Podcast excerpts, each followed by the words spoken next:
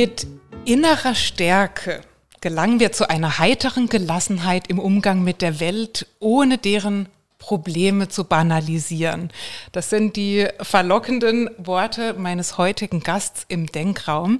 Es ist jemand, der sich seit vielen Jahren damit beschäftigt, was uns antreibt.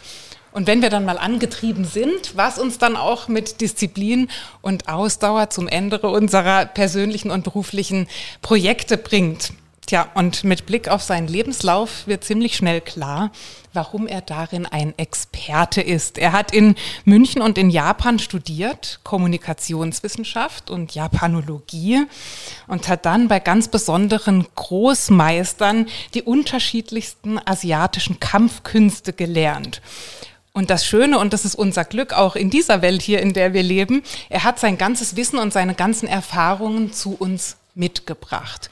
Und jetzt kommt das, was ich besonders spannend finde. Er hat es nicht nur einfach mitgebracht, er hat es abgeglichen mit dem, was wir hier so tun und hat dann das Beste aus aller Welt gewissermaßen gesammelt und ähm, verbreitet das jetzt in seinen Seminaren, in seinen Vorträgen und in seinen Büchern, die er schreibt. Sein ganz neues Buch ist diese Woche erschienen, Die Kraft des Drachen. Alle, die auf YouTube zusehen, die sehen das wunderbare Cover jetzt. Alle anderen dürfen das im Nachgang machen. Und so recht kann ich es noch gar nicht glauben, aber er sitzt tatsächlich heute neben mir. Herzlich willkommen, Marc Gassert. Hallo Hanna. Schön, dass du da bist, Marc. Du hattest eine lange Anreise. Ich habe vorhin noch mal über Google geschaut, fast 400 Kilometer waren das hier ins, ich sag mal, ins wunderschöne La im Schwarzwald. Und als ich mal zwischendurch den Marc gefragt habe, Mensch, Marc, bist du dir wirklich sicher, hier so lange anzureisen? Da hast du mir geschrieben, ich bin Reisen gewohnt, ich mache das seit ich klein bin. Ja. Warum reist du schon, seit du ein kleines Kind bist und wo hat es dich schon überall hin auf der Welt verschlagen? Da darf ich die Schuld meinem Vater geben. Ähm, der hat äh, bei Interpol gearbeitet oder war Verbindungsmann bei Interpol. Äh, demnach wurden wir immer in Einsatzgebiete verfrachtet, die ganze Familie. Also ich bin zum Beispiel in Rom aufgewachsen, in Italien. Und ähm, von dort ging es dann weiter nach Südamerika und dann der nächste Kontinent, der nächste. Also meine Brüder, meine Geschwister und ich immer, immer wenn wir uns gerade eingelebt hatten irgendwo, immer wenn wir die Sprache gelernt haben, die Kultur kapiert hatten, äh, Freundschaften geschlossen hatten, dann ging es leider leider wieder in die nächste Lebenswelt. Äh, und so kam es, dass wir dann im, im, im Teenie-Alter hatte jeder von uns schon vier bis fünf Sprachen gelernt mhm. und äh, verschiedene Städte, Orte und Kulturen kennenlernen dürfen. Das hat Fluch und Segen. Und deswegen genieße ich sehr, dass ich jetzt äh, Bayern, also genau genommen München, meine Heimat nennen darf und ähm, immer wieder ein Nest habe, zu dem ich zurückkehren kann. Das wertet mein Leben sehr stark auf. Und der Segen ist ja auch, dass du besonders viele Sprachen heutzutage sprichst und dass du eben schon viele Orte und viele Kulturen kennengelernt hast und dir so ja auch einen Überblick schaffen konntest über das, was es alles schon da draußen gibt ich bin nach wie vor unfassbar fasziniert von dieser Welt, von diesem wunderbaren blauen Planeten mit so vielen Kulturen, so viel Vielfalt, so viel Weisheit, so viel, was man lernen kann. Mhm. Ähm, äh, also ja, ich, ich, ich wäre gerne auch weiterhin Kosmopolit, der quasi rum, rumcheckt mhm. in der Welt. Ähm, wir werden sehen, ob das in Zukunft so möglich sein wird. Ich habe natürlich auch das grüne Herz, das sehr stark in Frage stellt, auf welche Art und Weise werden wir in Zukunft reisen dürfen, können, sollen und wollen. Hast du konkrete Pläne, wo es vielleicht in der Zukunft demnächst mal hingeht? Oder wo bewegst du dich so in welchem äh, Rahmen? Du wirst lachen, ich habe mich quasi am eigenen Schopfe gepackt und habe mir eine Bahncard 100 besorgt und ich werde jetzt äh, Deutschland besser kennenlernen, als ich es zuvor kannte. Ähm, einfach nur deswegen, weil ich wirklich ein, ein ernstes, schlechtes Gewissen ob meines Fußabdrucks habe. Mhm. Das heißt, in Deutschland bist du noch gar nicht unbedingt so viel rumgekommen, auf der ganzen Welt schon und im eigenen Land, das nimmst du dir jetzt vor. Ja, ich bin mir ganz sicher, auch kulturell wird man da fündig. Auf jeden Fall, ja. Mensch, und mag deine Themen äh, Disziplin, Mut, Ausdauer, Balance und jetzt die innere Stärke. Ich habe den Eindruck, die treffen immer irgendwie den Nerv der Zeit. Ähm, was diese innere Stärke, davon handelt auch dein neues Buch in Kombination mit dem Mut. Erzähl uns, was ist die innere Stärke und was macht die aus? Und vielleicht kannst du auch einen Mensch oder ich schaue auf das Cover, vielleicht auch ein Tier beschreiben, ähm, das das innerlich stark ist, weil dieser, dieses Zitat von dir, was ich eingangs ähm, beschrieben habe, dass wir zu einer heiteren Gelassenheit im Umgang mit der Welt kommen, ohne deren Probleme zu banalisieren, ach, das ist schon, glaube ich, eine Wunschvorstellung, ein Ideal von vielen von uns. Ja, also diese, diese Wunschfigur, die personifizieren viele meiner Kung-Fu-Meister. Also da würde ich sagen, jeder von denen steht irgendwie im Leben wie ein Fels in der Brandung mit einer heiteren Gelassenheit. Mhm. Und durchaus nicht nur im Passiven, also im Ausharren, sondern auch im Tun, im Tätigsein, im Flexibelsein, sich, sich den Widrigkeiten der Welt anpassen, da wo notwendig entgegenstellen, um etwas zu bewirken. Und ähm, da genauer hinzugucken, das macht besonders in der heutigen Zeit Sinn, weil die heutige Zeit uns allen so Angst macht. Ich meine, mhm. wir sprechen seit zehn Jahren von der VUCA-Welt, ja, volatil, uncertain, alles voller Veränderung, Ambiguity, ja. Aber jetzt ist es so, jetzt ist die Welt noch dazu instabil geworden. Mhm. Und das ist, das ist ein Faktor, den darf man nicht unterschätzen, weil diese Instabilität, diese Fragilität dieses schönen Planeten jetzt auf einmal zu spüren in Bezug auf die Digitalisierung verändert die Welt, werde ich meinen Job noch behalten, die politische Landschaft ändert sich in einem atemberaubenden Tempo, teilweise zum Negativen. Was ist mit der Weltwirtschaft? Erleben wir da jetzt den Niedergang? Also das heißt, wir erleben eine Fragilität in allen Bereichen. Und in all diesen Bereichen können wir eigentlich gar nichts machen also ich kann jetzt die Weltwirtschaft nicht verändern, ich kann auch nicht die Weltpolitik großartig verändern, aber ich kann nach innen gucken. Und ich kann die Werkzeuge nach innen anwenden, um quasi die Säulen, auf denen ich stehe, innerlich zu stärken.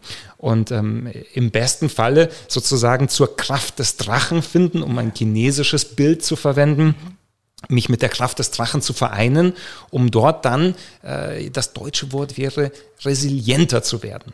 Aber beim Resilientsein endet es noch nicht, weil wir müssen äh, noch die Fähigkeit des Mutigseins mit dazu nehmen. Mhm. Und äh, das würde wahrscheinlich mein chinesischer Meister fordern, dass man das nicht nur für sich macht. Also wenn man die Literatur zur Resilienz äh, liest, dann denkt man, ich muss mich stärken, ich muss mich wandeln, ich muss stärker, besser, reaktiver werden. Mhm. Äh, nur jetzt ist die Frage, wofür? Und da würde mein chinesischer Meister sagen, du musst das Wir im Auge haben, du machst das, um zu dienen. Aha, das heißt, das ist nicht nur eine Fähigkeit, die ich mir gegenüber aneigne, sondern sie dient auch anderen. Wir sind es quasi einander schuldig, dass ja. wir uns umeinander kümmern. Es gibt ja diesen ganz berühmten Satz, das Ich entsteht am Wir. Mhm. Und das ist, glaube ich, einer der Kernpunkte asiatischer Philosophie weniger das Ego, das Ich, was im Westen natürlich in der westlichen, also seit, seit den großen griechischen Philosophen oder spätestens seit Descartes ähm, beschäftigen wir uns in der Persönlichkeitsentwicklung immer mit Ich. Ja, wie kann ich meine Anlagen am besten entwickeln? Mhm. Und ähm, äh, Konfuzius ist auch der Meinung, der sagt, ja, Menschen müssen geschliffen werden, unsere Tugenden müssen entwickelt werden. Nur das Umzu, das ist eben in Asien häufig das Wir und nicht so sehr das Ego, das Ausleben der eigenen Bedürfnisse. Das heißt, es ist eigentlich eine Kombination von beidem, oder? Das Ego brauche ich ja im Grunde, um überhaupt mal mit mir selbst zu arbeiten und um mich selbst so wichtig zu nehmen, dass ich sage, diese Fähigkeit mir anzueignen, ähm, da investiere ich jetzt Zeit. Aber was du sagen möchtest, ist die Idee dahinter, also die Frage, warum, was ist mein Antrieb, um es in deinen Worten zu sagen. Der Antrieb ist eigentlich die anderen Menschen, das Wir. Genau, das, das wäre der Grundgedanke. Und da muss man sich ein bisschen mit anfreunden. Aber wenn man es mhm. mal gemacht hat, dann entsteht da eine unfassbare Power. Weil eins ist uns ja allen auch klar, dass ich, das einzelne Individuum, ähm, das ist lang nicht so wirkungskräftig wie das Wir, wie das Kollektiv, wie die Kollaboration, das Zusammenarbeiten. Äh, da entsteht dann äh, wirkliches Potenzial. Und wenn man es mal auf so eine Familie, ich denke gerade an meine Kinder und an meinen Mann, an so ein kleines Gebilde gewissermaßen, wenn man es darauf überträgt, dann kann man vielleicht auch aus eigener Erfahrung erkennen, je resilienter man selbst ist, desto besser geht es vielleicht auch der Familie, also diesem, diesem Wir dann, ob das im Kleinen eine Familie ist oder im Großen eine Gesellschaft.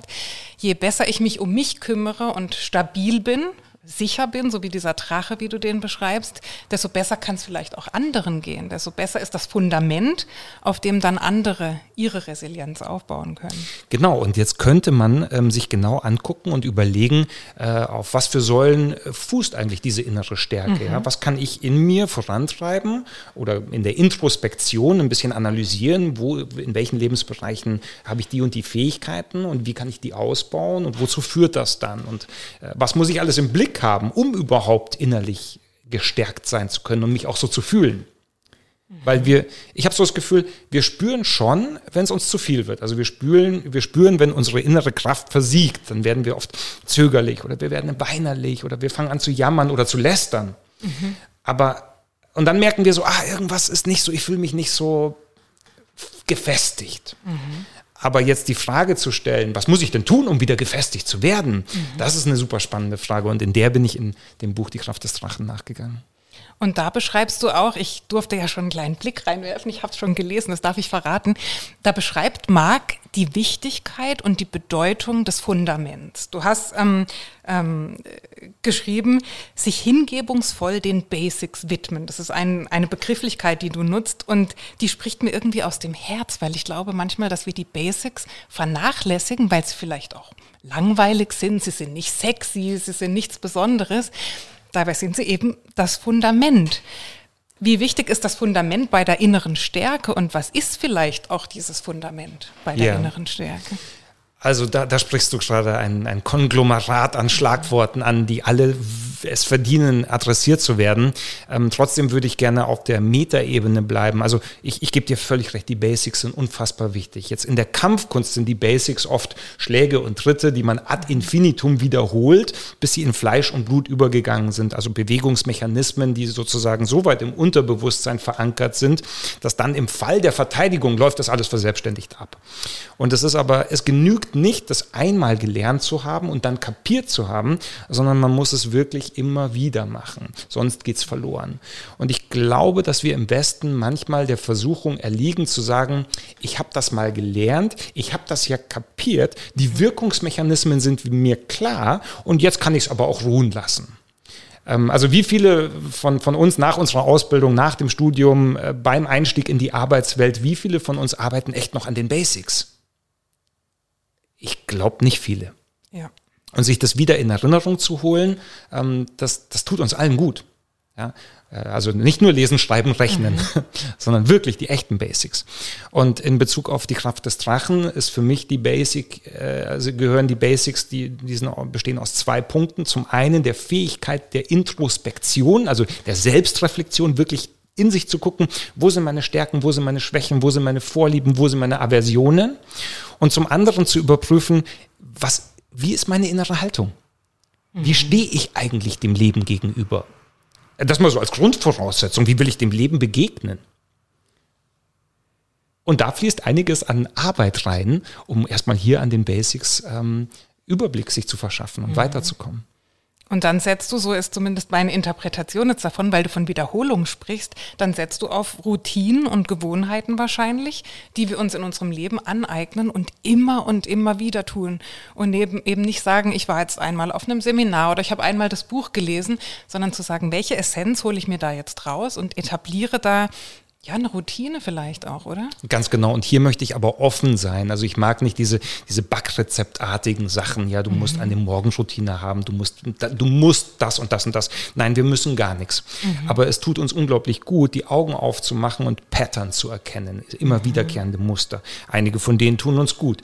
Das wäre ja klug, die zu wiederholen. Ja. Andere tun uns nicht so gut. Ja, kommen wir um die drum herum. Mhm. Und welche Muster tun uns dann ganz konkret gut?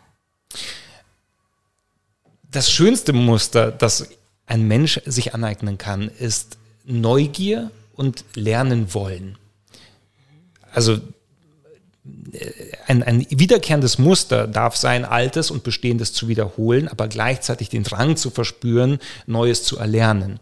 Ähm, ich mache mir regelmäßig, also einmal pro Jahr überlege ich mir, was ich im nächsten Jahr äh, vertiefen oder erlernen möchte. Und das ist ein unglaublicher Antrieb, der da entsteht. Und ich setze mir jedes Jahr ein neues Motto.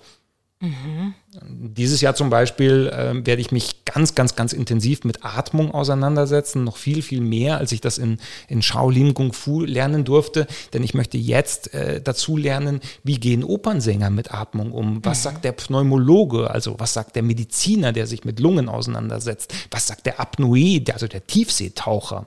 Und das wird quasi das Lernfeld für dieses Jahr sein. Und da werde ich jeden Monat dazulernen, Monat für Monat. Und bin jetzt schon traurig, dass es nur zwölf Monate sind. Prana kenne ich noch aus meiner Yoga-Lehre. Ja, die Yogis. Ah, das ja. ist die, die Lebensenergie. Ja, ne? Ja, und und ja. Pranayama, dann die Atemübungen. Die Übungen entsprechend dazu, um diese Lebensenergie zu kultivieren und in sich aufzubauen. Spannendes. Und merkst du, Hanna, schon jetzt habe ich Lust, ähm, das Gespräch in diese Richtung zu leiten, Mhm. Ja. weil ich, es macht mir so wahnsinnig viel Freude, darüber zu lernen. Außerhalb dessen, was ich schon für sicher zu wissen gehalten habe. Also außerhalb dessen, wo ich sage, okay, da muss ich mein Wissen am Ball halten, das muss ich üben, meine Qigong-Übung, meine Atemübung, die habe ich ja schon. Das sind auch Basics, die wollen gepflegt werden und gleichzeitig aber diesen Komfortraum erweitern.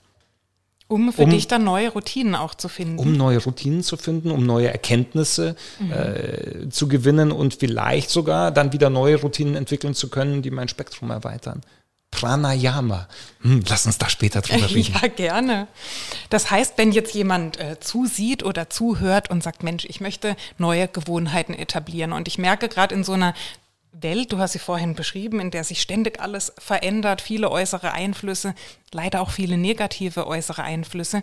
Wenn jetzt jemand sagt, Mensch, ich möchte solche Gewohnheiten etablieren, hast du etwas zum Einstieg, möchte ich mal sagen, ähm, was sinnvoll ist, in den Alltag zu integrieren, um die innere Stärke aufzubauen?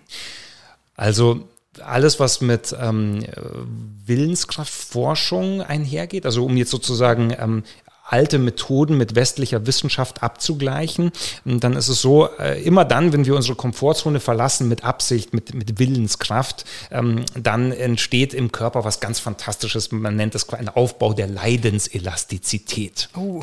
Die führt dann, die hat ganz tolle Auswirkungen, die führt dazu, dass wir uns länger und besser konzentrieren können. Wir können eine, eine Resistenz gegenüber dem Leid entwickeln, also einen Willenskraftmuskel. Das heißt, wir sind disziplinierter, wir sind fokussierter, wir können uns da längere Zeit konzentrieren und am Riemen reißen. Und ähm, eine der Lieblingstechniken dafür im, in, in Shaolin Kung Fu ist die Auseinandersetzung mit kaltem Wasser. Also kalt duschen. Ja, niemand mag das. Jeder hat davor, kurz bevor man die kalte Dusche nimmt, so dieses Gefühl von, ach nee, ich mag nicht, oh, ich will lieber im Bett bleiben, oh, ich will es doch warm. Und in dem Augenblick, in dem du aber dann unter die kalte Dusche trittst und du merkst so, wow, krass, wow, jetzt bin ich wach, jetzt, jetzt, jetzt setzt es ein, jetzt funktioniere ich, jetzt, jetzt äh, wird mein Körper geflutet mit Noradrenalin und ich, ich spüre, wie ich ins Tun komme, ins Leben komme. Das regelmäßig zu machen, das ist zum Beispiel eine Sache, die, die auf zwei Konten einzahlt. Zum einen gewinnen wir eine Selbstwirksamkeitserfahrung, ein gewisses Selbstvertrauen. Ja, ich kann das. Ja, ich kann mich überwinden. Ganz, ganz toll. Super. Und zweitens stärken wir tatsächlich einen inneren Muskel. Das heißt, wir gewinnen mehr von dieser heiß ersehnten Leidenselastizität. Jetzt ist das aber ehrlich gesagt schon ein großer Schritt. Also für mich, ich finde die Auseinandersetzung mit eiskaltem Wasser gruselig. Ich mag das wirklich nicht gerne, auch wenn ich es tue. So, wenn jetzt jemand sagt, ähm, ich, ich, ich kann das aber nicht, also sorry, gibt es nicht was Niederschwelligeres, was, was Einfacheres. Da gibt es eine tolle Sache vom großartigen Münchner Psychologen Jens Korsen, die auch aufs selbe Konto einzahlt. Der fragt nämlich, ähm, traust du es dir zu, jeden Tag einen Joghurt zu essen? Und dann ist die Antwort meistens ganz irritiert, äh, ja, schon. Nee, aber ich meine, jetzt traust du es dir wirklich zu, also jeden Tag einen Joghurt. Und der virtuelle Gesprächspartner antwortet noch irritierter, ja, äh, ja. Und nachdem das dann halt irgendwie sechs Wochen vergangen sind, unterhalten diese beiden fiktiv sich wieder. Ähm, und dann ist die Moral von der Geschichte, dass es eben um die Kontinuität geht. Es scheint erstmal eine leicht zu bewältigende Aufgabe zu sein. Sie dann aber wirklich jeden Tag durchzusetzen, verlangt etwas von dir. Und wenn du dann zurückblickst, dann sagst du, ich habe es geschafft ich, ich lerne wieder auf mir selbst zu vertrauen. Ich lerne mir dahin zu vertrauen, dass das, was ich mir vornehme, auch umgesetzt wird. Und das ist schon ein Bestandteil, der zur inneren Stärke führen kann, zumindest zu ihr beiträgt. Das heißt, die einzelne Handlung ist oft gar nicht das, was so schwierig ist, sondern die Konsistenz, also dieses regelmäßige Beibehalten von einfachen Dingen. Genau das ist es, die Basics. Immer wieder und immer wieder.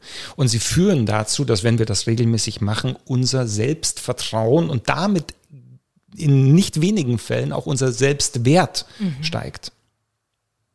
Ich meine, das ist ja auch toll, ja. oder? Wenn du, wenn du ehrlich in den Spiegel schaust und du weißt, ich bin ein Typ, ich bin jemand, auf den man sich verlassen kann. Mhm. Ja?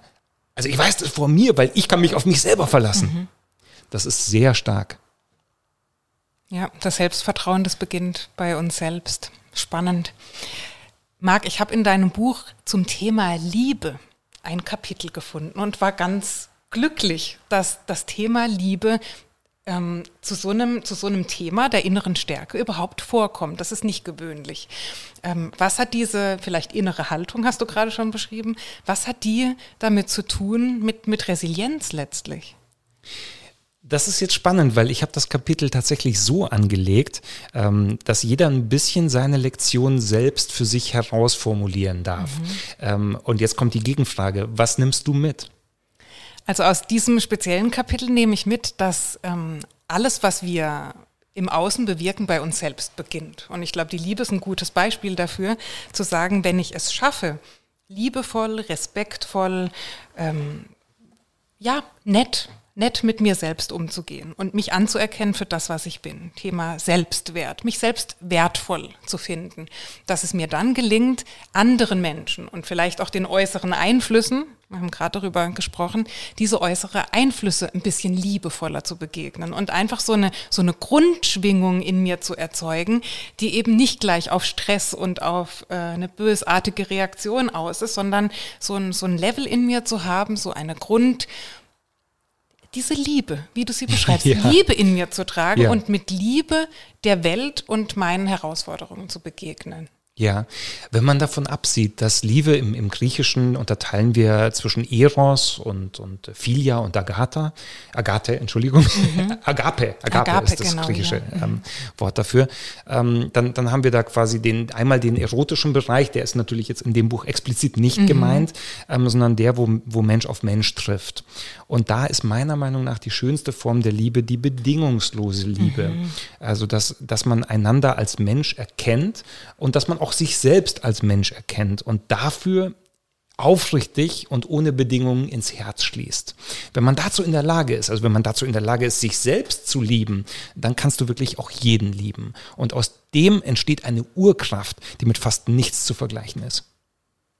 Wow. Das heißt, sie ist auch eine Säule der inneren, der inneren Stärke, der inneren Kraft. Gehört sie damit dazu? Also ich habe in dem Buch ähm, ein, ein Akronym gebaut, damit ich es mir gut merken kann. Mhm. Und dieses Akronym heißt Shaolin. Also es besteht mhm. aus sieben äh, Buchstaben und wie die Akronyme äh, das so an sich haben, äh, steht jeder Buchstabe dann für etwas. Mhm. Und ähm, da, das wird, das kann ich jetzt schon versprechen, für jeden, der Lust hat auf das Buch, wird das eine große Entdeckungsreise. Mhm. Und magst du uns mal mitnehmen, vielleicht mal eine Säule ansprechen oder ein Thema, wo du sagst, das ist, wir haben vorhin von dem Fundament gesprochen, von den Basics, von dem, was essentiell wichtig ist, um eine Fähigkeit zu erlernen. Was ist da eine Säule, von der du sagst, das ist so, das ist mit das Fundament?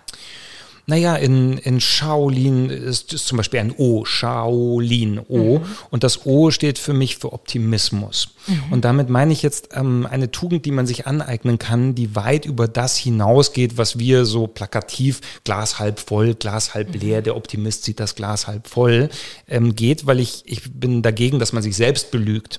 Also ja. äh, ich, ich erlebe einen Trend, dass wir ähm, angehalten werden, von Problemen als Herausforderungen zu sprechen, ähm, dass wir sagen, alles hat was Gutes.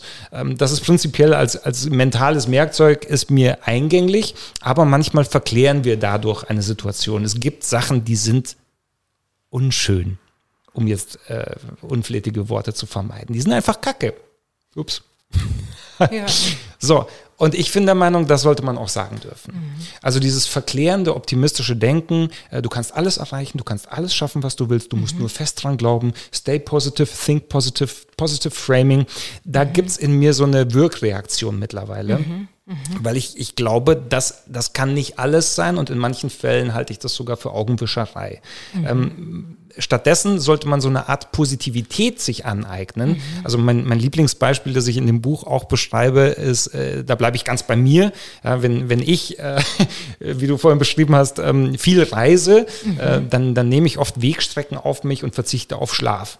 Und wenn sowas ähm, äh, vor Corona war ich knappe 250 Tage im Jahr im Einsatz, äh, irgendwo auf der Welt. Und dann war das Schlafpensum maximal bei vier Stunden pro Nacht. Und äh, wenn ich dann irgendwann in München völlig abgespannt aufkomme und ich, und ich habe wieder meine vier Stunden Schlaf und ich springe in der Früh aus dem Bett und ich stelle mich vor den Spiegel hin, mhm. dann sehe ich fürchterlich aus. Also mhm. Augenringe, blasse Haut, als wäre ich der Witterung ausgesetzt gewesen, mehr als irgendwie eine Nacht. Und, und dann kann ich, dann sehe ich den Typen im Spiegel und ich mag den nicht. Ich finde, mhm. der sieht einfach kacke aus. Und jetzt wäre dieses positive Affirmieren die Technik zu sagen, nee, nee, du bist schön. Nee, nee, also du bist echt schön. Und dann, dann würde ich vielleicht der Versuchung erliegen, mir überall Post-its in die Wohnung zu kleben, so, hey, nee, du siehst gut aus. In Wahrheit, wahre Schönheit kommt von innen und so. Und während ich das tun würde, würde ich mich schämen, weil das fühlt sich an wie Selbstbetrug. Das heißt, in der Situation aktiviere ich eine andere Art des positiven Denkens. Mhm. Äh, ich sage, ja, du siehst scheiße aus, aber was ist denn in deinem Leben gerade gut? Und dann ist fast immer, äh, das ist quasi das Glück meines Morgens, ist, dass ich zwei bezaubernde Kinder habe, die, wenn sie erwacht sind, die sind nett. Also die sind so unfassbar nett. Also die sind drei und sechs. Mhm. Und wenn die dann, wenn die dann äh, ins Bad kommen oder in die Küche oder wo ich gerade bin, ich, und die, die lachen mich nur an. Ja. Ich kann nicht anders als schmelzen. Ich innerlich, ich fühle mich so glücklich. Und dann kommt meine Frau noch vorbei und dann streicht die mir irgendwie über die Wange und sagt so, hey, hast eine harte Nacht gehabt, gell? Puh. so. Und dann gibt sie mir einen Bussi und mhm. ich schmelze. Und dann erlebe ich, dass, dass das, also der Fokus darauf, der gibt mir Kraft, Mut, mhm. Zuversicht. Ja? Und dann akzeptiere ich, dass ich scheiße aussehe. Aber ich fokussiere mich auf was ganz anderes. Und das ist für mich ähm, äh, eine der Geheimwaffen beim optimistischen Denken. Dass wir in der Lage sind, äh, das Problem ein bisschen aus verschiedenen Perspektiven zu sehen mhm. und uns mhm. aus dem Kraft zu schöpfen, was sich anbietet. Aber es muss real sein, es, muss nicht eine, es darf keine Augenwischerei werden. Und das Schöne ist, und das bringt mich auf mein eingängliches Zitat auch von dir beschrieben zurück, ähm, diese Gelassenheit, du beschreibst es als Gelassenheit im Umgang mit der Welt, ohne deren Probleme zu banalisieren. Also zu sagen, die Probleme sind da, ich sehe heute möglicherweise Kacke aus, was übrigens für alle, die sich gefragt haben, auch mal vorkommen darf. Ja. Und aber trotzdem zu sagen, ich schaffe es jetzt trotzdem, mich da nicht reinzuknien und in so eine Spirale zu kommen und zu sagen, dann ist heute der ganze Tag eigentlich schon gelaufen, wenn ich so aussehe, sondern zu sagen, das ist jetzt so, ich erkenne das an, es hat vielleicht auch eben mit meinem Lebensstil zu tun, dass ich gerade gereist bin was machen wir jetzt aus dem Tag? Und dann nach vorne zu blicken. Genau, und, und dieses Beispiel kennzeichnet natürlich auch, dass man in der Lage ist, sich von sich selbst ein bisschen zu lösen. Mhm. So eher, hallo, wie wichtig ist das? Der, das Einzige ist mein Ego, das gekränkt ist. Ist es mein Ego, ist es das jetzt wert, den Energieverlust äh, oder, oder ins Jammern zu kommen oder ins Trauern oder ins ähm, Ausreden finden? Nein, es ist ja nur mein Ego. Come on. Spring über dein Ego, let's go weiter. Und diese Erkenntnis, ähm, die hat mit einer optimistischen Lebenseinstellung zu tun. Also ich glaube, die wahren Optimisten sind die, die aus dieser Situation das Beste rausholen für sich, um dann vielleicht anderen zu dienen. Und jetzt bringst du zu dieser inneren Stärke noch eine Fähigkeit mit ins Spiel, und zwar den Mut. Das habe ich in der Form in deinem Buch zum ersten Mal in dieser Kombination gelesen und fand es absolut spannend.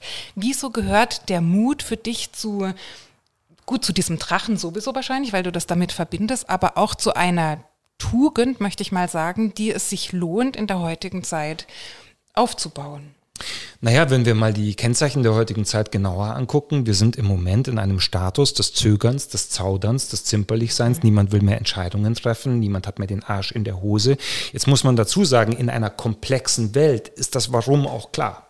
Ja, weil eine Fehlentscheidung meistens katastrophale Auswirkungen mhm. hat, die wir mit einem extrem hohen Preis bezahlen müssen.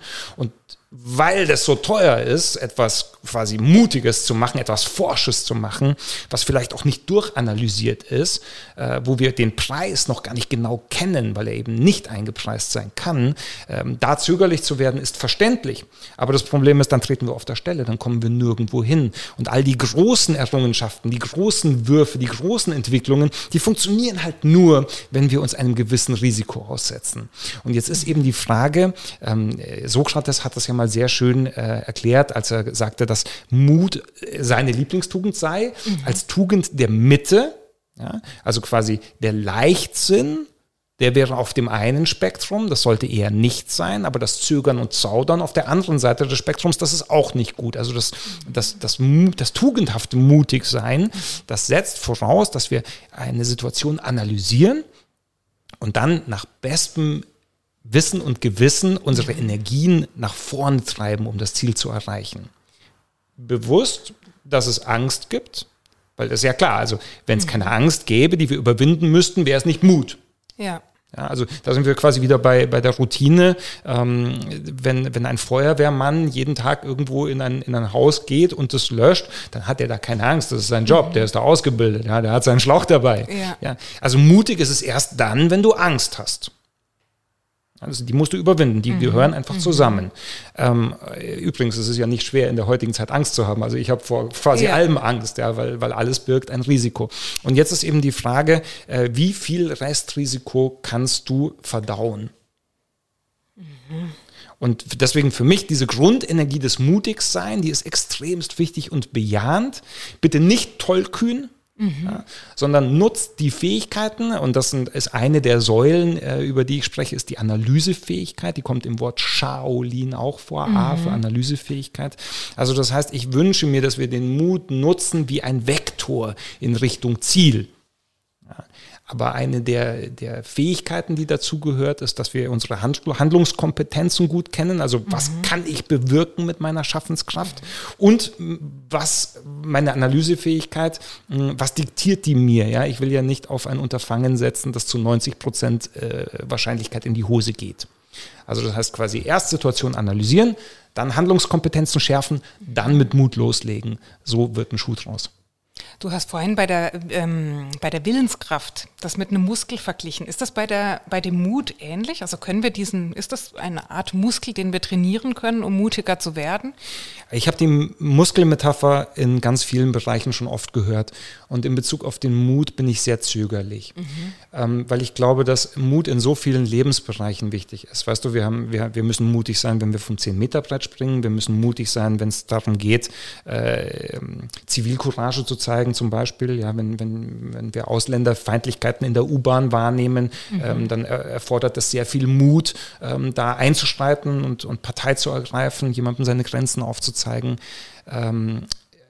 Und ich glaube nicht, dass ein Transfer zwischen diesen Bereichen so leicht machbar ist. Also wenn ich zehnmal vom 10-Meter-Brett gesprungen ist, bin, dann, dann habe ich da kein Problem mehr, dann ist der Mutmuskel gewachsen. Aber das heißt ja noch lange nicht, dass ich dann in der U-Bahn ähm, wirklich für die Rechte eines anderen einschreite und mich für den Schwachen stark mache. Mhm. Ich glaube, diesen Transfer, da weiß ich nicht, ob, das, ob die Muskelmetapher ausreichend ist. Das heißt, wie würde dann ein Muttraining möglicherweise, weil wenn du von Mut schreibst, gehe ich jetzt davon aus, dass wir auch Mut etablieren können oder uns Ganz antrainieren genau. können. Wie könnte sowas dann aussehen? Also ich habe mir da so ein kleines Trainingsprogramm ähm, überlegt, ähm, wo, wo jeder nach seinem Können und Vermögen kleine Tools findet, um sich in seinem Mut auszuprobieren mhm. und zu stärken. Ähm, das, das ist von, von Out of the Comfort Zone Drills, wo man sagt, so pass auf, jetzt geh mal graduell raus aus deiner, ähm, aus deiner Komfortzone und probier mal was Wildes aus. Ja, mhm. wie zum Beispiel irgendwie an der, an der Kasse stehend äh, Liegestützen zu machen, wo alle anderen an der Kasse stehen. Oh, ja. Sowas wäre ja ein Experiment, wo man sagt, so, wow, da muss man sich aber schon mal, ui, mhm. das fällt einigen Leuten sehr schwer. Oder ähm, an, an der Wursttheke zu sagen, äh, nee, Entschuldigung, ähm, ich habe ich habe mich umentschieden. Ich will jetzt nicht 200 Gramm Leberwurst, sondern ich hätte gern den Schinkenaufschnitt. Ja. ja, allein das ist für viele schon extremst mhm. schwierig. Und das könnte eine Vorübung sein. Also so kleine Comfort Zone Challenge, Challenges. Ich glaube, so mhm. hast du es auch mal genannt. Ja, ähm. die Comfort Challenges, so habe ich das mal gelesen, ja, genau. Ja. Und die können auch körperlicher Natur sein. Also so ein kaltes Duschen zum Beispiel würde da auch mit dazu zählen. Aber selbstverständlich. Das ist mhm. das Schöne ähm, an, der, an der Idee, nichts vorschreiben zu wollen. Ich erkläre mhm. in dem Buch quasi alle Lebensbereiche, in denen man mutig sein kann ähm, und gebe quasi verschiedene Hilfestellungen. Probiert doch mal das aus oder das oder das. Und es kann rein intellektuell sein, und es kann rein körperlich sein oder es kann eben eine Mischform sein mit sozialer Interaktion. Mich erinnern deine Schilderungen gerade so ein bisschen an die alten Griechen, die ja gesagt haben, nichts im Übermaß, die so für dieses gesunde Mittelmaß im Grunde ja. gestanden haben. Und all das, was du beschreibst, erinnert mich so ein bisschen daran, nämlich zu sagen, schon die zwei Extreme zu sehen und auch zu schätzen, zu wissen, dass sie da sind und dann aber einen klugen Mittelweg zu gehen, in dem beide Extreme berücksichtigt werden und aber eben so irgendwie durch die Mitte dann zu gehen. Ja. Weißt du, das Verrückte ist, es gab ähm, ungefähr 500 vor Christus, da gab es drei Griechen, die haben sich besonders hervorgetan. Deren geistige Konzepte gelten für uns im Westen immer noch. Mhm. Ähm, das sind Sokrates, Platon, Aristoteles. Mhm. Und genau zur selben Zeit gab es im alten China drei Menschen, die sich auch mit ihren Gedankenmodellen bis in die heutige Zeit hinein, ähm, äh, ja, die, die Gesellschaft bis heute beeinflussen. Und das sind eben Konfuzius, also Kongzi, Lao Tse, also äh, wie, wie, nennt man ihn, Lao Tzi oder Lao Tse mhm. im Deutschen, ähm, dem sagt man nach, dass er sozusagen der Vater des Daoismus sei. Das ist nicht, nicht ganz so einfach, mhm. aber, aber wir lassen es mal bei, der, bei dieser Schublade. Äh, und der dritte ist natürlich Buddha. Und und das Verrückte ist, wenn man jetzt anschaut, was haben die in der Essenz gesagt, mhm. dann, dann merkt man, da gibt es ziemlich viele Übereinstimmungen auch. Mhm. Also so wie der Satz von Konfuzius, den könnte man grob übersetzen mit jede Tugend gerät zur Untugend, wenn sie das rechte Maß verliert. Aha. Also eigentlich genau das, was du gerade mhm. vorhin beschrieben hast. Wenn ich auf dem, auf dem wenn Regler zu weit in die eine mhm. Richtung gehe, dann wird es ein Pol und der wird dann irgendwann ungut. Ist das so, was du, ist das das, was du im asiatischen Sprachraum und in der, in der Welt dort auch, auch mitgebracht hast hierher, dieses, dieses Mittelmaß? Oder ist denn, was sind so die Haupt, ähm, die Haupt, Learnings, möchte ich mal sagen, die du von dort hierhin mitgebracht hast, die es hier aber nicht gab? Weil du ja oft auch beschreibst, dass du sagst, du holst dir das, was äh, du dort gelernt hast, mit dem, was du von hier an positiven Dingen kennst und vereinst das. Was gibt es dort Besonderes? Okay. Dass es hier nicht unbedingt Das gibt? ist, also, das müssen wir jetzt ganz, das ist eine gefährliche Sache, weil ich will ja nicht so tun, als, also, es gibt diesen, diesen mhm. mittelalterlichen Satz, ex oriente lux, ja, aus dem Osten kommt das Licht, äh, das mhm. Licht der Weisheit, das Licht der Wahrheit. Das ist Quatsch. Das, ich, ich, ich glaube, beide Welten, der Osten und der Westen, haben unglaubliche Weisheiten generiert, mhm. die wir teilweise gelebt haben und wieder vergessen haben, die wir teilweise noch leben und die es sich wieder zu vergegenwärtigen gilt. Also das heißt, ich, das, das Beste ist eine Mischung aus beiden Welten, mhm. bin ich echt überzeugt von. Jetzt, was ich an Learnings mitgenommen habe, das gilt nur für mich ganz persönlich. Mhm. Äh, eines haben wir schon besprochen, ich glaube, im Wir sind wir stärker. Es ist wichtiger, mehr fürs Wir zu tun und das Ego ein bisschen zurückzustellen. Das ist eines meiner, meiner Favorite Learnings, mhm. weil ich es am eigenen Leib erlebt habe. Weißt du, von dem der Auszug, um sich selbst zu verbessern. Also ich glaube, ich ja. war einfach mega, unfassbar egozentrisch. Ähm, ich habe mich halt um mich gekümmert. Ich habe gedacht, Lebensziel ist es, dass ich meine bescheidenen Fähigkeiten ähm, zur Vollendung treibe. So viele Sprachen lernen wie möglich, so viele Kung-Fu-Stile wie möglich mhm. lernen. Lauter so ein Quatsch. Aber halt nur ich, ich, ich, ich, ich. Und, und erst durch China ist mir klar geworden, dass das Wir so viel wichtiger ist. Und jetzt, wo ich Familie habe, kann ich dieses Wissen hoffentlich ein bisschen ähm, besser einsetzen. So, also das wäre eines der ersten Learnings. Das zweite Learning, das mich seit langer Zeit beschäftigt, ist, dass ich glaube, ähm, all den großen asiatischen Philosophen ähm, unterstellen zu dürfen, dass es ihnen zwar darum geht, dass der Mensch sich verbessern möge, aber dass diese fast schon zwanghafte Selbstfindung, die hier im Westen so modern ist, weniger wichtig ist. Also ich habe so das Gefühl, wir im Westen, wenn wir so in der Sinnkrise stecken, dann sagen wir, ach, ich mache jetzt mal ein Jahr Auszeit, ich mache ein Sabbatical, ich widme mich jetzt nur mir selbst ein Jahr, weil ich muss ja mich selbst finden. Mhm.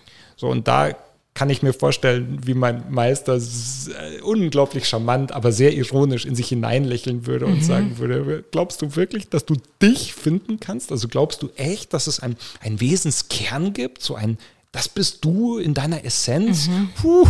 So, und, und jetzt muss man sich angucken, warum, warum wäre mein Meister skeptisch? Mhm. Weil ähm, die großen Philosophen um 500 vor Christus, äh, also vor allem voran Zhuangzi, den beschreibe ich in meinem Buch auch, das ist so der Punkrocker unter den Philosophen, ja. der sagt sowas wie, wenn du erstmal in dich reinguckst, dann siehst du, da gibt es gar keinen Wesenskern, da gibt es nur Kuddelmuddel. ja, mhm. also das heißt, wenn du, wenn du die Introspektion machst, dann wirst du merken, ja. da gibt es ganz schön viel, was, was nicht so klar ist, nicht mhm. so einfach, hochgradig komplex, hochgradig mhm. sensibel, nahezu explosiv. Ja? Damit musst du erstmal umgehen lernen. Ja?